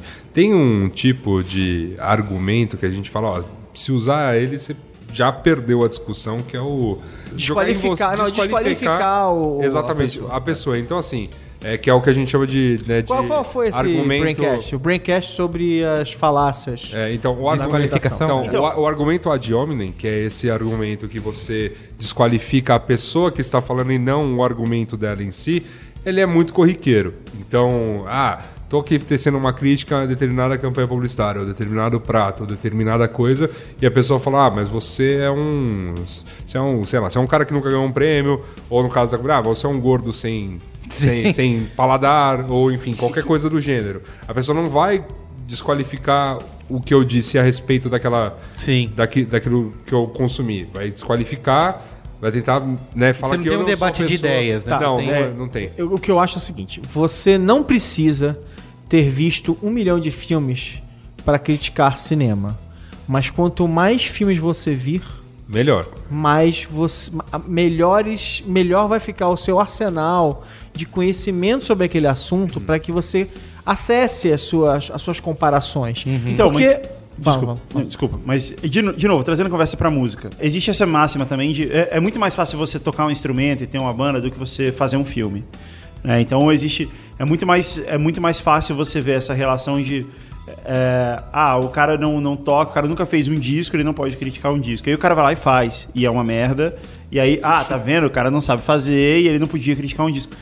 E assim, eu acho que isso vem um pouco de você de fato ver críticos muito ruins é, que falam de ah, a pegada do cara na guitarra não é tão boa. Cara, se você só tá falando, você só pode estar falando isso porque você nunca tocou uma guitarra. Então você tá entrando numa, numa seara que você de fato não conhece. Mas o, eu acredito que o bom crítico, ele não vê, ele não vê a obra pelos olhos do produtor. Ele vê a, a, a obra pela ótica do público. Ele é um bom público. Então, ele não é um cara que sabe fazer filmes, ele é um cara que sabe assistir filmes. Ele é um cara que já assistiu muitos filmes, ou que assistindo filmes ele desenvolveu um método, ou que assistindo filmes ele percebeu semelhanças e diferenças Sim, entre ele eles. faz análise de um momento do, do mundo, né? que- Então, ele não é, ele é isso, ele não é um especialista em fazer, ele é um especialista em, em- em- em apreciar. E isso, e se ele, se ele sabe lidar com isso, é, se ele sabe lidar com essa ideia, ele, ele, é ele pode ser um bom crítico. Sim. Entendeu? O ruim é quando vi- vem pra esse lado, sabe? O cara querer dizer assim, ah, o cara segura a câmera do jeito. Ah, Sim. porra. Ô, Virgílio, como que você lida com esse, com esse tipo de comentário aí que você viu no caso do, do post do Interstellar aí, um monte de gente criticando, falando que você não sabia de nada. É, conta pra gente o filme que você fez. É, exato. Não, de fato, eu, de fato eu já fiz filmes, mas é, eu acho que mesmo se eu não tivesse feito nenhum filme na vida, é, uma coisa não tem nada a ver com a outra. Lógico. O ponto é que é, acho que muita gente se esquece que a crítica ela tem se esquece, se esquece ou desconhece que a crítica tem uma função pedagógica também. E isso não significa assumir um tom professoral ou ser acadêmico enquanto se escreve uma crítica, mas significa assumir que você está tentando transmitir alguma coisa que talvez o leitor não tenha visto, ou que se ele tiver visto também, ele vai concordar com você e vai gerar uma reflexão. É a ideia verdade. de que você discorda do professor, vo- você odeia o professor que, de quem você discorda. Sim. É, é. e aí você ignora e desqualifica qualquer tipo de, de opinião que ele vai emitir, né? É, o, que é, é- o que é um equívoco muito grande, porque a crítica, além de informar, ela tem que formar também. Ela tem que formar um grupo de apreciadores de cinema, ou ela tem, talvez, posso estar sendo muito tópico aqui, mas a crítica que se presta a falar de um cineasta que ninguém conhece, talvez ela queira que mais pessoas conheçam, mais pessoas gostem ou desgostem, mas conheçam. Sim. Mas você se abala com esse tipo de comentário, assim? Acha que por exemplo, o Interstellar é um filme com um monte de hype, com um monte de gente que é fã. É, da mesma maneira, quando eu fiz uma, uma das poucas vezes que eu é, fui fazer uma crítica cinematográfica no B9, eu falei dos Vingadores. E Sim. eu falei Nossa. mal do. tava completamente errado. Apanhou, Falei apanhou mal do filme. Então, apanhou. cara, eu apanho até hoje, E assim, apanhou. sabe? Do tipo, Porque tava errado. tipo, Não, todo mas, eu mundo. acho, mas eu acho que isso é uma coisa válida até se comentar. Assim, é, existia um momento em que as coisas eram muito. As distâncias né, entre essa figura do crítico e a figura do consumidor de informação eram muito distantes. Hoje, não é. Então, assim, eu, eu e ninguém aqui é um puta especialista em, em- em- nas coisas que escreve. Acaba, a gente acaba falando de muita coisa, muita coisa aqui no, no, no Braincast que a gente não efetivamente vive disso. Ah, é? Não? A gente Ah, não é acho especialista que- de tudo? Ah, cara, não. Você conhece o Cris Dias? Ah, não. Cris Dias é, é outro, é outro patamar, né? Cris Dias é dono da internet, é outra história. Mas assim, é, a, a distância é muito menor. E obviamente é, a gente está muito mais aberto a, a- a críticas dos leitores e tudo mais. Existe comentário no Braincast, existe comentário no, no Brainstorm 9 desde que o blog né, era, do, era pequenininho Sim. lá, nascido com o famoso cachorro do seu Creyson. É. E aí, enfim, você. é, assim, é, essa proximidade permite que, obviamente, a gente não vai estar certo em 100% das vezes, e, e longe disso, né? É, tem muitos equívocos que a gente acaba cometendo, mas não necessariamente isso desqualifica a discussão como um todo, Mas, né? mas também tem outra coisa engraçada, né? Quer dizer, durante muito tempo, a, a, a gente. é, os críticos eles, eles orbitavam os veículos, né? E os veículos construíam um peso para eles, né? Uma. uma é, que acabava é, fazendo a, a- opinião do crítico ser até mais importante, do- né? O cara, o cara sozinho não é tão importante, mas quando ele tá ali e tal. Uma das coisas legais hoje em dia é que você vê os, os críticos, eles vão emergindo é, é, em função da, da, da maneira como eles, é, é, como eles conseguem enxergar coisas interessantes e se conectam com as pessoas por causa disso, né? Claro. Então ele, um cara vê um filme legal, ele, até porque um crítico vai ver vários filmes, vai comentar vários e vários, vários filmes, ele vai começando a se conectar e vai formando o seu grupo, a sua comunidade de pessoas, de, de- não vou dizer de fãs, mas de pessoas que, que gostam de ouvir Sim. o que ele tem a dizer sobre aquilo, né? É como se a gente, a gente desmontou um pouco a, a, a estrutura antiga, quer dizer, continua tendo que su- dar suporte, né? Mas antes você demorava um pouco, você começava num veículo, de novo, o Ebert, começou no, Chi- vai- que tá no Chicago, aí no Chicago Sun Times, tal, foi pra televisão, se tornou muito maior do que tudo, e aí terminou a carreira dele, é, ainda escrevendo pro jornal e tal. É, mas ele ficou maior do que aquilo, né? Esse é um cara que vai embora e ele leva os leitores dele com ele, né? Sim, claro. Então eu acho muito legal essa criação de uma comunidade em torno de um assunto, em torno de pessoas que gostam daquela daquele crítico, ele forma essa mas eu acho que esse público. é um ponto. É comunidade. Acho que hoje a gente está mais perto desse conceito de comunidade do que outrora esteve. Assim, tudo bem você ter, por exemplo, um- um- acho que uma. é, né, tanto para esse autor quanto para outros. Quando a gente gravou o, o Anticast lá sobre o Olavo de Carvalho, por exemplo. E aí você tem uma. Você tem um secto de pessoas que seguem o cara, mas não tem exatamente uma relação de comunidade. Não existe uma troca. Existe o Olavo de Carvalho escrever, seja absurdo ou seja uma coisa super coerente, as pessoas acatarem como sim, sim, senhor. Na verdade, vai existir debate quando, né, no caso lá, o Ivan e o. E a meninada levantou uma série de críticas em relação às coisas que ele estava falando, e aí as pessoas. Aí sim Rola houve, um- houve, uma, houve uma crítica. O que eu acho que a gente está num, dizer, num momento em que, mesmo esse grande cara, vamos dizer assim, mesmo um Atala, no caso da gastronomia, ou mesmo um grande cineasta como o Nolan, pela questão da- de como a internet se construiu, ele, a, a- a possibilidade de crítica está um pouco mais próxima. Assim, dá para dá pra rebater, dá para falar. É, e- Mas existe Enfim. uma relação é, comercial, né, mercadológica nisso tudo, porque pelo próprio Rotten Tomatoes, é, como as pessoas estão levando cada vez mais essa porcentagem ou essa nota a ferro e fogo como um guia do que vai ser consumido e a gente vê isso afetar até os próprios estúdios e distribuidoras porque eles sabem, por exemplo, que você vai ter um filme que vai ser muito criticado, aquilo vai se espalhar na internet, vai ter notas ruins no Rotten Tomatoes, então eles não fazem cabine para a imprensa, estreiam direto, né? Aliás, isso é um dos grandes é, indicativos de que o filme é uma merda, né? Quando o estúdio resolve não fazer Quando cab- não quer mostrar pra ninguém, é a isso. coisa tá preta. Quando não tem pré-estreia e cabine, você já sabe, putz, nem os caras acreditam, então eles lançam direto pra já arrecadar ali numa primeira semana.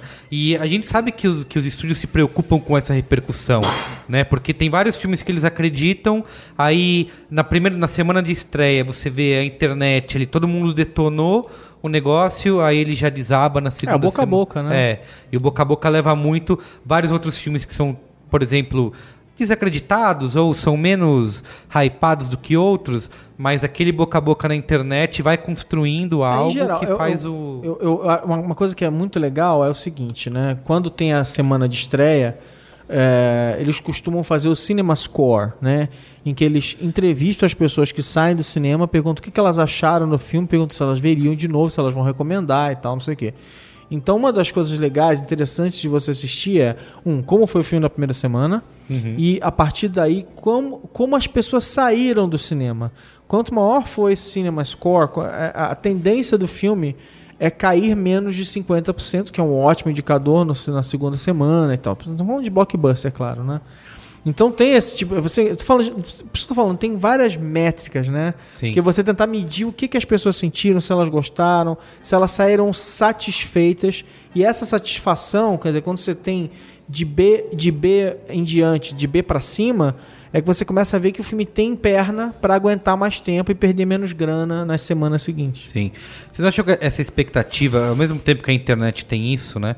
é, essa, a gente está vivendo cada vez mais, Marão, uma era é, do, do hype.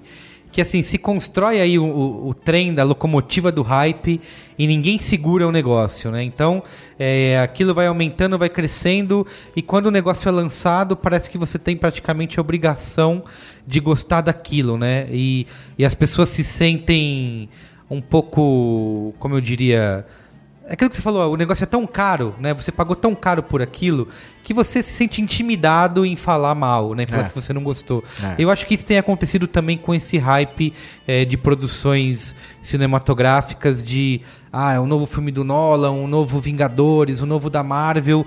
Eh, Ele vem recheado de tanta expectativa que quando sai você, putz, eu não, não vou falar que eu não gostei enquanto todo mundo tá achando que isso é a é, melhor coisa. mas ao mesmo tempo, sabe o que eu acho, com toda sinceridade? É, tem, é, o grupo que realmente fica com expectativa enorme, salivando, é tão pequeno. A maior parte das pessoas São só os fãs. não sabe. O filme sai e você fala assim, é, é, né? Assim, tipo, a gente aqui é, é, gosta de, de- do- ah, dos filmes tais, tais e tais e fica esperando eles, eles serem feitos, depois fica esperando eles terem data, depois fica esperando o primeiro trailer, depois... Sim. É. Então, é, é, para a gente é um. é, é, é, tem uma expectativa, mas para a parte das pessoas você fala assim: você quer ver o filme tal? Ué, já estreou? Sabe nem que estreou, É, cara. verdade. Entendeu? Então, assim, Quando vai sair? eu acho é, que a gente também dá pra isso um peso maior do que o real, né? É, é, as pessoas não estão tão preocupadas assim com o lançamento do filme do Nolan. Não- é, é, um bom exemplo agora foi a, a Beyoncé que lançou o, o último disco de surpresa. É verdade. Um dia saiu o disco Ninguém da Beyoncé no sabia, iTunes. é. As regras estão realmente. é, são regras escritas por, por- por pessoas que estavam tentando meio que, se, é que é, que ti- tirar o melhor para si. Só que as regras mudaram, né? É, realmente você vai notando que as pessoas não estão tão conscientes assim desses processos todos. Sim. né? Ô Virgílio, você vê um. Você acha que existe essa relação que eu vejo que muitas pessoas fazem que os críticos não gostam de, de blockbusters, por exemplo? Se for um filme. Se for um filme da Marvel de super-herói, então Tipo, logo. É, tipo os Vingadores, É. aí o cara vai já falar mal, né? Isso, ele não pode gostar de jeito nenhum. Ou você acha que, exi- que tem um, uma, uma imparcialidade aí? Não, eu não sei. Eu acho que pode existir para alguns críticos, sim, principalmente para crítico que faz, mais do que crítica, faz jornalismo cultural, jornalismo de serviços, é, esse guia de consumo mesmo. É mais, é mais uma reportagem do que está sendo lançado do que, de fato, uma crítica, uma análise do que foi, do que foi feito. Mas não sei, talvez exista um preconceito dos dois lados, né? Tem o crítico que tem preconceito com blockbuster e tem o público que tem preconceito com o que não é blockbuster. É verdade. Aham, É verdade. isso aí. O cara só vai assistir aquilo que é consagrado, né? Ele não. Mas é, é, e aí é o que você vê na, na caixa de comentários, no primeiro dia em que a crítica de blockbuster sai, quem tá comentando é só fã que às vezes não viu o filme. E aí, com o passar dos dias, é que você vê gente que foi lá ver o filme, talvez nem conhecia, não sabia, nunca tinha visto o filme do diretor, foi lá, viu, e Sim. vai comentar, concordando ou discordando. É, o filme não tinha nem estreado ainda, o cara já. já tava não, no- você não pode. Tem um caso que é do- do- na época do Cavaleiro das Trevas, falando do Nolan também, que eu não sei que crítico que falou mal do filme. É, é, e também foi rechaçado, assim. Como assim? Você não gostou do novo Batman? Meu, ninguém viu ainda, sabe? Primeiro vai. Ninguém dá o benefício da dúvida, tipo, deixa eu assistir, Sim. formar a minha própria análise e aí pensar no que o cara tá falando, né? É, e- Eu- entendo totalmente esse crítico, porque eu acho o Batman chatíssimo. E, e- e- Nossa. e- e todo mundo me odeia por causa disso. Quem convidou Qualquer o Batman. Guga? Qualquer Batman? Eu acho o Batman como personagem, eu acho ele muito Ah, chato. você não gosta do personagem Batman. E eu acho todos os filmes do Batman muito chatos. E eu vi todos. Dos, dos três. Tadinho do Google, ele Eu vou ainda falar. viu tudo. Então, eu devo. Sempre tem alguém, não, mas por esse é bom, vamos eu- lá. o do- dos três Batmans, eu confesso que assim, ele. A, Aquele que tem o no- Robin é bom. O no... Joe, Joe Schumacher, ele gosta Nossa, do lá Joe é, Schumacher. é, exato. É, depois eu falo sobre isso contigo. Não, eu, eu, eu, eu posso falar. Mas não, mas é só pra falar assim, eu também, por exemplo, os três Batmans do Nolan, ele realmente vai, ah, começou a me pegar no, no segundo, porque Segundo é, porque o segundo é bom mesmo, o segundo é Não, mas, mas o primeiro, eu tenho problemas com o ator, eu tenho problemas Quando ele fala assim! Não, eu, tenho, eu tenho sérios problemas com o Christian Bale, assim, em- de uma maneira geral. Vocês assim. brigaram, assim. É, cara, eu não, não sou. Você, não levou a água dele certinho? tem- resolveram tem muito filmes, bem. tem filmes dele que eu gosto, Na- na tudo escola mais, de mas ator. ele, Isso, cara, eles não dá, brigaram. velho. Eu não consigo gostar dele como ator. E aí Caramba. ele, enfim, ele lá como Batman, que é um, que É é que um o herói que até eu aprecio. faz muito cara. mal é, Nelson Rodrigues. Aí o... É, o- Puta, cara. Não gostou. É, na, di- na dinâmica de- Ele, cara, ele, ele não mandou bem na frase quem foi que desenhou caralhinhos voadores na parede do banheiro. O Christian Bale não mandou bem nessa. Pra gente partir pro final aqui da pauta, eu queria falar da, da questão de crítica sobre tecnologia, que é um exemplo que eu acho que é muito gritante nessa questão de ser 8 ou 80, né? Vai começar o Fla-Flu. tá? E, e, e assim, o que eu vejo é que não é, não é confiável, né? Se você vai, por exemplo, você, vai, você quer comprar um novo produto, uma nova câmera, uma nova TV, não Um sei novo o quê. celular? Um novo celular, tá bom, um novo celular. e, e- e você vai ler as opiniões, e a, e a pessoa que vai ali deixar um comentário nos reviews da Amazon, é só ou o cara que odiou e achou aquilo uma merda, ou o cara que acha excelente, cinco estrelas é a melhor coisa que ele já fez. Né? Você tem sempre esses, esses dois lados. E acaba não sendo confiável, né? É, ó, o- o- outro exemplo, você vai fazer uma viagem e quer é, escolher um hotel. Você vai ver as críticas de, do hotel, também é sempre isso, né? Ou quem teve uma experiência maravilhosa, todo mundo foi tratado super bem, ou Ó, quem... coisa só deu. É, só deu tudo Mas, errado, mas né? tem um lance também, Merigo, assim, vamos lá. Nós somos humanos. O que te motiva A escrever? escrever. É, É, assim. Ou, Ou- eu, é. é, ou eu tive uma experiência muito positiva, mano, cara, realmente valeu vou a pena. deixar- Mediano eu não vou falar nada, tô, tô nem aí. Ou, é assim, é exato. O que foi, o que foi na, na, na média, pô, beleza, ah, ok, valeu. Mas isso não torna. né, A gente confia tanto em levar o esses. que, o em que ficar o- pesquisando o que- tudo o- online. Então, o ponto é, é, novamente, voltando lá ao que eu tava comentando. Tem uma dicotomia que rola na internet que é, cara, ou é, uma, ou é gênio ou é uma merda. Isso tá valendo, Saulo! Isso tá valendo pra tudo. e assim, ela não existe, sabe? É, nenhum produto ele vai ser assim, vai suprir a, a necessidade Sim. de 100% das pessoas, ou ele vai ser uma merda pra 100% das pessoas. Cara, é, isso vale, meu, para as discussões, para as eternas discussões que a gente já teve sobre tecnologia. isso vale. Fala, pra- fala, cita, cita Não, nominalmente cara, qual, é, assim- qual é a. Não, assim, assim, quando- toda, vez, toda vez que se discute essa, cara, interminável questão iPhone versus Android, cara, o fato é que, assim, tem, tem quem prefira um porque, ah, é melhor acabado, o design é ótimo, os aplicativos saem primeiro, e tudo mais que vai falar, cara, beleza, Tem quase tudo isso, só que custa metade. Porra. Sabe? Tem. Nenhum dos dois tá certo e nenhum dos dois tá errado. Sim. Sabe? Esse é o ponto. Cada um tá tendo a melhor experiência e, e esse é o ponto. Nada é genial demais ou é merda demais. É tipo. Muito bom. E a Mas Suda ali no- sempre deixando a sua lição, né? O seu Mas, mas ensinamento. um isso recado vai para a valer. juventude. Isso vai, isso vai valer pra tudo, cara. O, o lance do Dom, né? Que eu acho que o Guga teve uma má experiência no Dom, não gostou. teve, de repente, ou criou uma expectativa gigantesca. Eu- eu levei numa boa, cara. Ou, ou, não, ou enfim, Você mas. chorou, Guga? Quando você Guga, fala conta? mais. Eu quero, que você, eu quero que você conte mais sobre Não, sua eu sabia, experiência. é, assim, eu sabia que ia custar uma fortuna. Ele tá pagando a conta até hoje. Parcelou no. Você dividiu quantas vezes, Guga? Tá no Ó, rotativo do cartão de crédito. tenho, eu tenho uma amiga muito querida que é a Vanessa e ela gosta muito de, de comer em restaurantes e tal. Ela é uma foodie. Ela, ela, ela, adora, é, ela adora viajar e comer essas coisas e tal. Ela falou assim: quando eu for a São Paulo, eu quero ir no Dom. Legal. E eu falei assim: ah, beleza, vai lá e tal. Ela ia ficar hospedada lá em casa. Você já tinha ido? Não, eu eu não sou, eu não curto tanto assim esse, é, é, esse tipo de programa. Eu falei, não, vai lá. E aí ela me mandou uma crítica de um, de, de um blog, e o cara falando assim, tipo, maravilhas de cada pedacinho de pão que ele comeu e tal. E a crítica que eu achei realmente bastante crível. Tá. E, e aí eu me deu vontade de, pô, eu, eu quero vou- ver qual é isso. Eu Sim. quero ver o que é isso. Eu- Que é toda uma eu quero- experiência, É, eu né? quero participar dessa experiência. Parece legal, eu fiquei com vontade. Aham. Tá.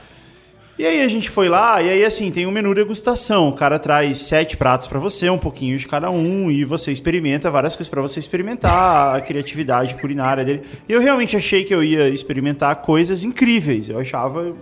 E, e não é só a questão do preço, mas simplesmente a expectativa que me foi criada. Eu achei que eu ia Sim. experimentar coisas, tipo, incríveis. Nunca Num antes. sabor, Sim. num sabor É. que tava muito fora da. Eu E, lembro na quando eu verdade- fui, veio lá espuma com sal vulcânico. De não sei- E o cara explica. O cara tem. Quando o cara fala quatro, cinco frases pra explicar o prato, Não, eu já tem acho 10 que tá- garçons que vem É. servir e tal. Isso. Mas assim, o cara. Aí, aí veio isso: água de melancia com manjericão e azeite. Porra, Água suja. ok, beleza. Se o cara fez isso, deve ter um motivo. Aí você experimenta e fala: Não, não tem. É, é, foi de sacanagem. Não foi. Aí beleza, próximo. Aí o cara trouxe assim: era uma batata com sal inglês e molho de chimarrão. Aí eu. Ok. Aí é, é, vem assim, um pedacinho de batata, né? Com, com, com, com uma porçãozinha ali de sal, ali, uma pitada de sal. E- e Vocês já viram chimarrão? Vocês sabem? Vocês estão familiarizados? Sim. Sabe a raspa da cuia do chimarrão? Era aquilo. O cara pegou, o cara tomou um chimarrão, raspou a cuia, jogou ali e falou: come, filha da puta. O, o eu- Guga, o Guga tá realmente. Não, e aí eu comi. Eu, aí eu estou falei: não. super calmo sobre isso. Super calmo. aí eu falei, super não. calmo sobre isso. Aí eu falei, não, virou Tô super sacanagem. na boa. Virou sacanagem. É, aí, aí foi daí que eu, que eu deduzi isso, cara. Ele faz de sacanagem. Ele é punk, né? Tem uma história disso, que ele é punk e tal. É, esse é o último, é o último protesto punk, Um ultimate. dia ele vai se revelar e falar, É. só tava dando lixo. Ele faz de sacanagem, ele vai lá e serve a pior coisa, vai pro banheiro, se mata de rir, volta e aí, gostou? Tem mais um aqui, ó. Não faz. Alexa Thaler é, é bacana. E a comida que vem no. Fala aí, Virgílio. A sua amiga gostou do, do- da Ela adorou, Não? ela, ela adorou, ela ficou. E assim, e eu fiquei. E eu fui. E, e eu fiquei tentando não estragar a experiência dela. No que eu Que não bom, fui Guga. bem Tá. Que bom, Você Não, não, um não, cara não. solidário. Boa, Eu cara. fui, mas eu fui muito mal sucedido nisso. Porque teve uma hora que eu tava. Eu comecei a rir, cara. que eu- Não, eu falei, só pode ser sacanagem. tá Coitada aqui. dela. Sem contar que assim, tipo, a- as porções. do- é ok que as porções sejam pequenas. Mas você comer sete pratos.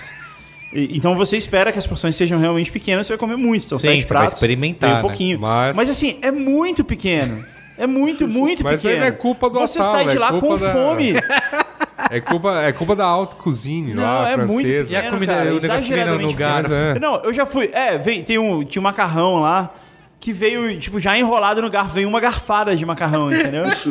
Aí eu peguei, enfiei na boca, ok, próximo. Next. E, Eu, eu, assim, e assim, eu já fui em outros restaurantes e comi menu degustação e nenhum era tão pequeno, cara. Eu acho que, porra. Nem, Você tem que é, degustar de verdade, Não, é, né? não dá pra você degustar, porque assim, é uma chance que você tem, ó. Se você engoliu muito rápido, puta, já era. Não vai ter outro. eu, eu, assim, novamente, não acho que. Eu, eu entendo que você tenha, que você tenha se frustrado com a sua experiência, mas não vou falar, ah, é uma merda, porque tem gente que vai lá e dá valor pra aquilo. Tem gente que chega lá e Eu fala, fui lá, cara. paguei do meu bolso. Então, eu acho, é, eu meu- acho. Eu Fui lá também em eu, eu, evento, assim, então. eu, eu Eu acho, sinceramente, não é uma piada. Eu acho, sinceramente, que essas pessoas são todas enganadas, inclusive você. Eu me Eu acho que é só uma enganação. Você foi enganado. eu, eu me conheço, eu sei que, por exemplo, alta cozinha, pra mim, não é um negócio cotidiano. Eu não faço disso um costume. Eu gosto de comida um pouco mais ogra, eu gosto de comida um pouco quantidade. O meu tamanho justifica eu procurar quantidade, às vezes, em, em detrimento dessa, dessa qualidade gourmet. Contudo, entretanto e porém, também, eventualmente, você passa por uma. Por uma experiência dessa, enfim, você valoriza o que tem que o valorizar. Yasuda é um cara muito cara. razoável. né? É, é, é, ele é o exemplo Diz- dizem que não sou, dizem que não sou. Ele dizem é o que eu exemplo sou, dizem que eu sou que só um esse- petralha nojento. do que Quando eu discuto política. Ele é o exemplo do que esse Braincast aqui, esse programa de hoje significa. Que é isso, né? Porque, como você disse, mano, criticar é algo natural, né? A gente, Sim. a gente vive assim, criticando e discutindo e tal. E o Yasuda, ele é o exemplo máximo de como você deve fazer isso, né? Isso. Ponderar e Um pensar. homem que acredita no processo. Exato. Se você falar alguma besteira, ele te processa. Levar em Imagina. consideração as duas opiniões, né? Ah, tem que levar, gente. Eu acho que, sim, tem. A pessoa se deu o trabalho de ou de tecer uma crítica, ou de elogiar e tudo mais, e deu argumento para aquilo. Algum valor ali tem que ter, né? Eu só, eu, eu realmente evito o é gênio ou é uma merda, assim. Isso não acrescenta Não, nada na sim, minha vida. Sim. Ô, ô, Guga, você vai dar uma nova chance ou não? Pro, pro Provavelmente Atalinha? não. Pro Cara, Atalinha? não, pro menu degustação jamais. Mas eu sei que eu sei que ele é bom, sabe? Eu não, não duvido da capacidade culinária dele, não. Eu não acho que ele é uma fraude. Eu, ele- eu acho que, que aquilo ali Que é é uma esperto. trollagem, é uma sacanagem que ele Eu, faz. ó, em termos de, em termos de, tro- em termos Mas de assim, eu vi, eu vi lá, eu vi no restaurante, enquanto eu tava sendo enganado e sacaneado comendo menu degustação, eu vi pratos enormes sendo servidos. Mas é que nem e todo mundo pede menu degustação. É, os pratos do cardápio, eles eram grandes e eles eram e eles pareciam deliciosos, é. E eu vi ali, eu falei, putz. Então, ter eu Por isso que eu acho que é uma trollagem. Em, ter- em termos de trollagem, por exemplo, eu é, me lembro da experiência vai, com ele quando eu fui a, a galinhada do Dalvidito. Que é, tá num hype, não é alta cozinha. Tinha porque, fila de porque seis é, porque quilômetros é, na tipo, é, virada como a, é como a vontade, né? Você, você paga lá o valor da noite, Uhum. você pode comer à vontade. Mas tem, a- tem também a fila, não é quilométrica igual da virada cultural, mas é, é o lance da experiência de ver como, sei lá, a classe média alta ou classe alta lida para com o fenômeno da fila. né? Porque afinal é tudo uma galera que tá pagando ali, Ótimo, esbolsando é uns 60 reais por noite para comer frango à vontade. A galera VIP. Então, assim, é, é isso. É, eu sou VIP, eu paguei e- mais e, pra é lance, aqui. E é o lance, do, e é o lance da, assim, é, por exemplo, você tem o restaurante, ele tem um- um- vários mesões, né? E, obviamente, ah, você vai em galera, ah, então eu fui lá em quatro, no meu caso, ela tava em quatro ou cinco pessoas e outras, outros grupos estavam assim. Mas aí, dado esse grande movimento que tem da fila, você já tem uma fila para pegar a comida. Aí chega, é meio bandeco mesmo. Então, assim, ai, creio que a melhor experiência, assim como você, quando você vai ao Rio, vai lá na Dega Pérola, você senta com a, com a galera, seria isso: sentar em frente a alguém que você não conhece, comer aquele frango. Né, ensopado Um- e beleza. experiência Mas não, mas a pessoa, mas a pessoa, a pessoa quer pegar a fila, mas não quer sair do salto, quer sentar entre seus, Ah, entendeu? sim. E aí tem o lance de reserva de mesa com bolsa, aquela coisa que você vê em almoço corporativo de jogar crachá, Crachá. sabe? Então, aí você, vê, assim, é importante pra ver como as pessoas se comportam nisso tudo. Achei a comida ótima, achei a experiência, no caso, pior por conta disso. Acho que preferia pegar a fila no, no, no minhocão, que pelo menos ia ter mais álcool Muito bem. disponível. Qual é a boa? Qual é a boa?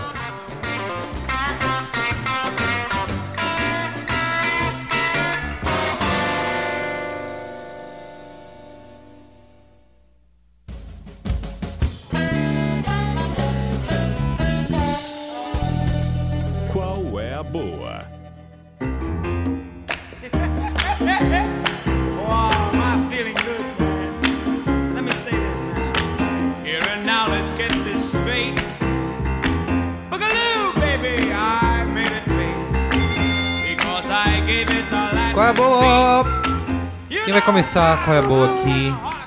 Exuda começou semana passada. Eu começo, pronto. Deixa no Maron. Muito bem. Então tá, vou, vou primeiro é, entrar no assunto. Qual é a boa temática? Esse, Perfeito. esse é sinal de que fez o Super dever de casa. O meu, a minha sugestão da semana, gente, é assistir o filme Chef. Ah, que legal, assisti ontem.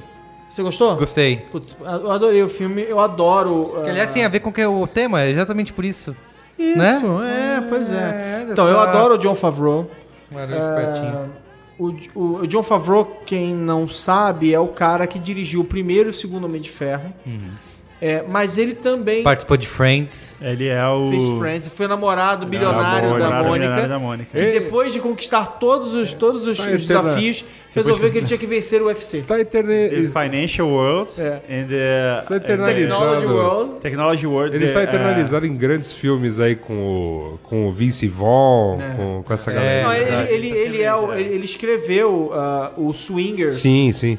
E que foi o primeiro filme que ele estourou, digamos assim, né? Nunca foi um super astro, tal, mas é um cara, é um cara legal, assim. É um cara bacana. É, O filme é adorável. Ele, é- ele, aliás, ele é um gordinho adorável, né? Ele é adorável.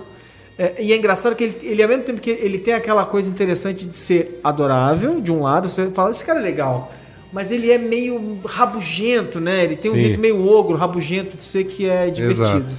E esse filme é sobre um cara que é um chefe e que foi, foi a- o chefe mais promissor e tal, tipo, 10 anos atrás, e que agora tá burned out, assim, tipo, já já meio que é, tá fazendo as coisas meio que pelo é, tá indo tá indo com, com, a, com a maré, né? E aí acontece uma série de coisas no filme e ele resolve Abriu uma hamburgueria.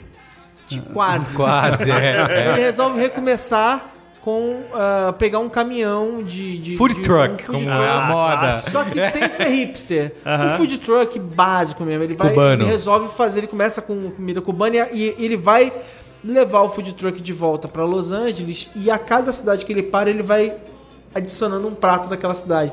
É, é uma delícia o filme. Ah, legal. li- inclusive, Parece literalmente, porque a É maneira food porn, né? comida É food porn. Food É. sendo porn. feita Ai, velho. é, É. muito legal. Ai, E tem umas participações especiais que são. Que eu acho que eu não, não nem falaria porque é meio spoiler, assim, É, mas não- é. Mas assim, mas é enfim, legal. ele usa muito bem o fato de que ele tem um monte de amigos legais. Então a galera que trabalhou com ele em outros filmes aparece no filme em papéis especiais e tal. É muito. O filme é, o filme é uma Tem uma trilha sonora bacana tal, também, né? Que legal, cara. A minha segunda dica também dentro Ah, do eu só- tema. posso só incluir um adendo ao seu Carbó? Que uma coisa que eu acho que é legal do filme, do chefe, é que além de todo esse lance da comida, ele incorpora um, um negócio de atualidade, né? Que é de É. crítica, né? É, de, usa o Twitter pra caralho. é, usa o Twitter. É possível Exato, que é, é, o que o rede social, o rede social botou o Facebook com a companhia Evil, o, esse aí bota o Twitter como ah, alegre, ajuda as pessoas, mas mostra um pouco de Facebook também, Aí né? mostra outros Mas é que esse lance do. Twitter tem muito a ver com o movimento de food trucks, né? Porque eles Sim, avisam onde estão, é. isso, Eles né? mostram bastante isso. Não, porque no- o filho dele é super esperto e o filho dele vai usando redes sociais pra promover o pai. Isso. A minha segunda dica, também no espírito da, eh, eh, do Crítica. tema de hoje, é a brincadeira que, a- que o pessoal faz eh, com resenhas na Amazon. E aí eu vou, Ah. eu vou, vou passar pro, pro Merigo aqui uns links. Tipo, do cortador de banana é, Cortador de banana, é um A clássico. caneta Bic, tipo assim, a melhor coisa pra se escrever sobre, sobre o papel. E aí os caras fazem críticas elaboradíssimas sobre um negócio absolutamente banal como uma caneta Bic. Ou o cortador de E o banana. melhor, o que eu acho que é um dos mais legais de todos, é, um pa- é uma caixinha com, eh, com uma, tipo uma, uma massa de urânio, um negócio Sim, é, eu já e ele fala assim: eu comprei esse, esse pacote 4,7 bilhões de anos atrás. Quando eu abri agora, ele tinha só tinha metade do, do, do material. Eu achei um legal muito engraçado que era da TV, que custava 27 mil dólares. É. Eu vendi meu filho. Isso, e é, isso é demais. cara. Mas a Então- TV é demais, uma imagem perfeita. Essas resenhas da Amazon são absolutamente deliciosas também, são engraçadíssimas. Não, pessoal. Vale, vale dar uma geral. Tem umas listas com as, com as resenhas e tal. Vou passar os links aqui. Isso aí. Muito bem. Gustavo Daquino. Bom, é, o meu qual é a boa. Quer comentar de novo sobre o fracasso da sua temporada de séries? Não, pois é, eu tava Peraí, qual falando... série você vai matar agora? Vai, fala tava- que você gosta de uh, Big Bang Theory. Fala assim. É, que vai acabar, vai Por ser. favor, fala isso. É, Eu acho que. É, mais ou menos. A gente tava discutindo de Modern Family, né? Que eu acho que. que Ih, olha lá, olha lá. Não, eu acho que pulou o tubarão. A gente falou bem no, no, É. no- no- No último programa. No No último último, você programa. bateu na câmera, Carlos Merigo. Sim, mas agora já tá tudo certo. É, a gente falou porque eu achei que Modern Family virou. Todos os personagens viraram só retardados e é só sobre isso. Ah, eu discordo de você. É. Mas bom, deixa eu ir pro meu qual é a boa. É, eu queria eu queria falar do livro. Eu trouxe capa aqui, igual o Merigo faz, sabe? Não é o livro que você ganhou do Alexandre Maron? Mostra aí pro, pra Ah, plateia. Eu ganhei do Alexandre Maron, dá uma olhada. Eu ganhei de aniversário. Você participa do Braincast e ainda ganha livros. Alexandre Maron me deu de aniversário, nem esperava. Eu não sei o que dizer dele, porque eu não li ainda. Mas eu fiquei muito feliz de ganhar. Obrigado. Nada, cara. Tem dedicatório e tudo, né? Pô, tem uma dedicatória maneiríssima. E... Mas o meu qual é a boa é esse livro aqui, que é dos meus amigos de Jovem Nerd. Olha lá, vamos mandar boleto, hein? A Lenda de Huff Gunner, é, volume 1, O Garoto Cabra. Eu trouxe a capa, igual você faz pra mostrar a câmera. Gostou?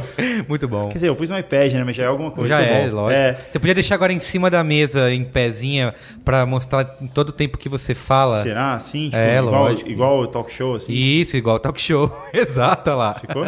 Então, Ficou. Mas qual é a história? Eu não, eu não sou muito fã de fantasia. Fantasia. É, não é muito a minha praia, mas eu acho que esse livro é muito bacana porque ele tem uma certa dose. Talvez por, por ser originado de uma história criada pelo Jovem Nerd, criada por eles nu- nu- numa sessão de RPG, Que, que, já é um, que já é um negócio bem, bem bacana, né? Um- É um. É, é uma origem bem inusitada.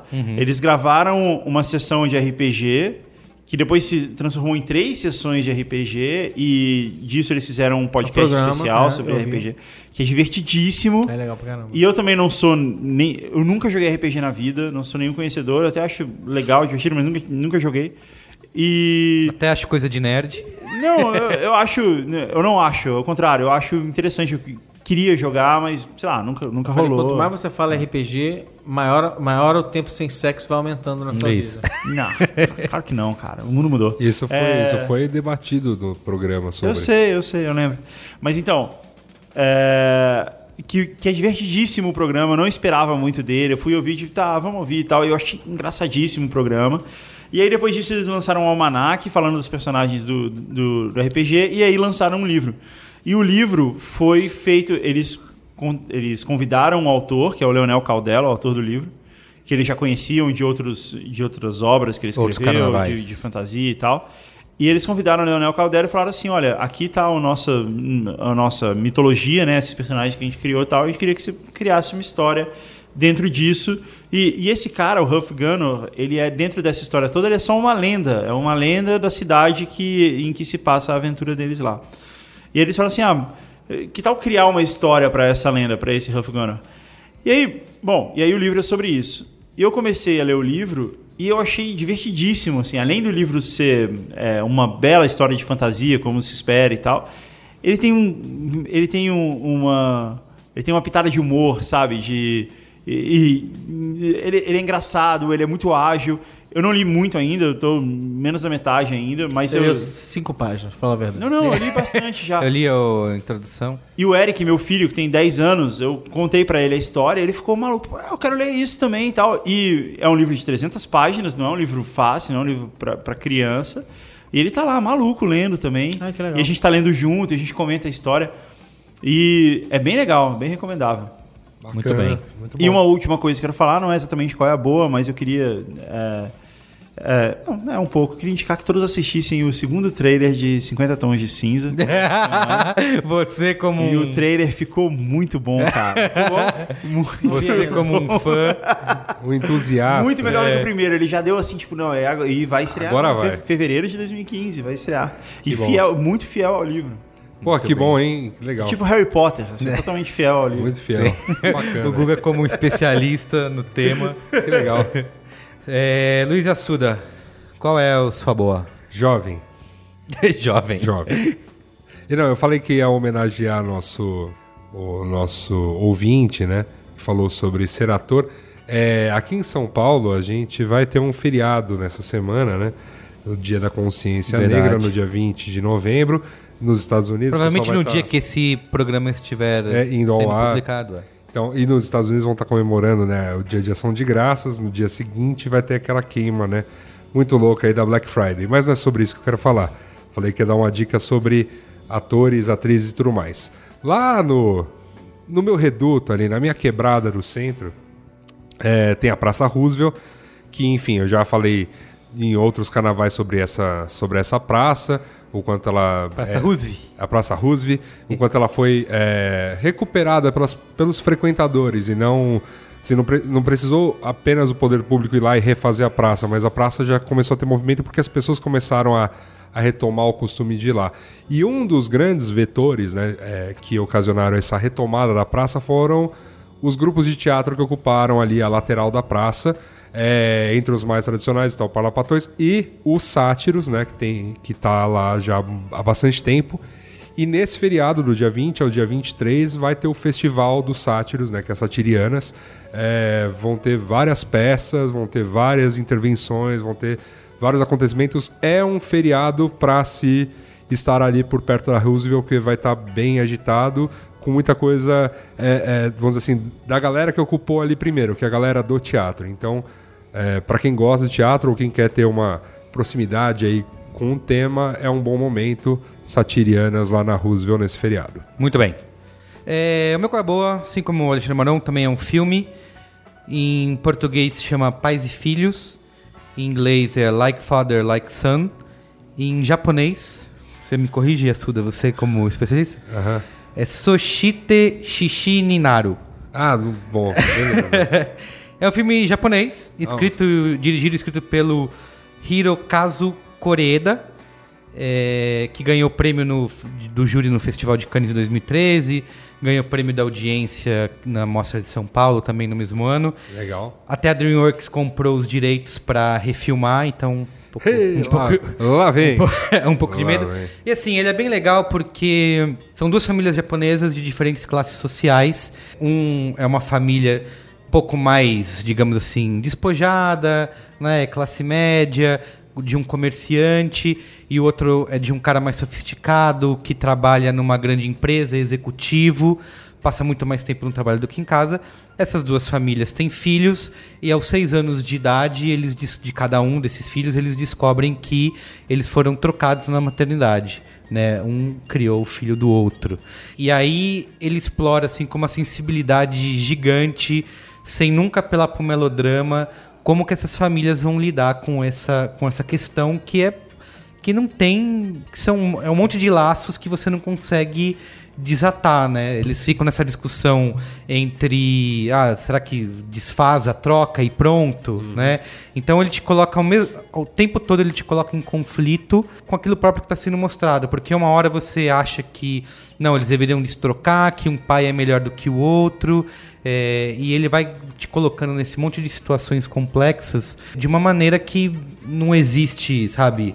Melhor ou pior, mocinho e bandido, assim. Teve uma novela sobre isso já, né? Teve? Sei é, eu lá. acho que ainda sobre esse pais e filhos, acho que tem muito essa, esse lance da, tipo, da sensibilidade do diretor japonês em filmar uma história que ela é familiar, ela não é original, como o próprio Guga falou, só que ele faz isso de uma maneira que Claro. consegue te, te comover, assim, porque ele pega é, essa discussão de ah, quem, é, o- quem é mais pai, né? É você, é o pai que que cria, é o pai de sangue, e tem essa discussão de tradição também, e, e os japoneses são muito mais ligados a isso do que qualquer coisa de, ah, ele é o meu filho de sangue, então, né, é, É. e ele discute isso de você, ah, você querer criar um filho que seja igual a você, ou também um outro debate do o pai que, que tá mais presente e o que tá menos presente porque trabalha mais, mas ele provê de uma outra forma. Então tem tudo isso dentro de uma história bem simples, só que ao mesmo tempo, como eu falei, ele faz isso com uma sensibilidade bem grande e eu acho que é um filmaço. assim. Olha aí, Então, Merigo. É, de Corpo e Alma. Novela de Glória Pérez. o entrecho secundário da troca de crianças na maternidade trecho secundário. acabou sensibilizando muito, muito o público. O casal Kaique e Bia, José Maier e Maria Zilda, criam um menino júnior, Aaron Hassan, filho de Terê e Vado, Neuza Borges e Tonico Pereira, enquanto estes criam Pinguim, Eduardo Caldas, filho de Kaique e Bia. Você vê. Tá, já tava A tudo... dramaturgia, ano, anos, Anos luz à frente de qualquer- É, na Glória, do cinema Gló- japonês. Na Glória Pérez, é, cara, ela E essa foi a novela em frente. que aconteceu a tragédia da morte da de Daniela, Pérez, A, filha de, a filha dela. Foi, um, foi realmente um, acontecimento chato aí. Não, Então fica, fica- Chato, pô. É, foi um pouco, foi um pouco Ah, foi desconfortável. bem, foi desco- foi bem Foi, foi desconfortável. constrangedor, inclusive. Eu, eu, pô, a Glória Pérez, eu tive o. Teve uma época que. Sabe, sabe quando essa época de levar blogueiro pra evento tava na moda e tudo mais e tal? Foi chato, cara. Vou fazer o quê? É Chato. Não foi engraçado que você, que você ia usar. Você, você, você mediu a palavra, as palavras. E aí de repente você mandou um. Foi um chato. Foi uma tragédia horrível. Mas não, não se pode negar que foi chato. Foi chato. Legal não foi. Legal não foi, né? Legal realmente, foi bem chato. Então é isso? É isso? Beijo gordo? Acho que é isso. Adeus. Até mais.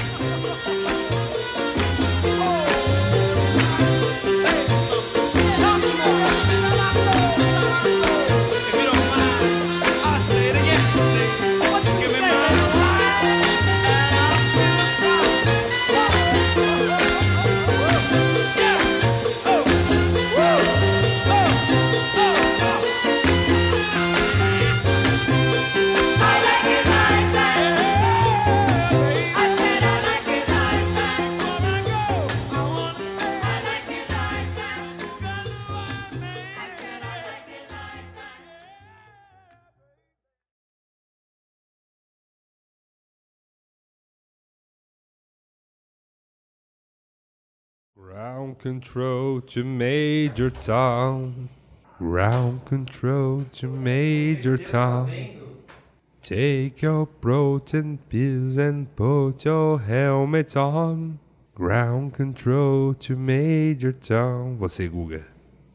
Commencing countdown engines on. Fugiu a letra. Não é Take Your Protein Pills. Não, é alguma coisa. And may God's love be with Ah, you. verdade, verdade. Oh. Não tem a letra ali? Sério? Ah, que maneiro. Ah, que legal.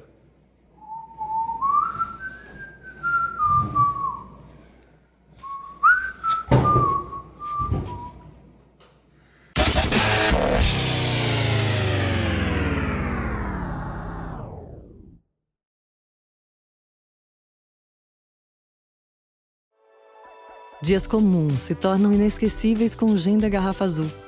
Um brinde com Bombay Sapphire. Beba com moderação.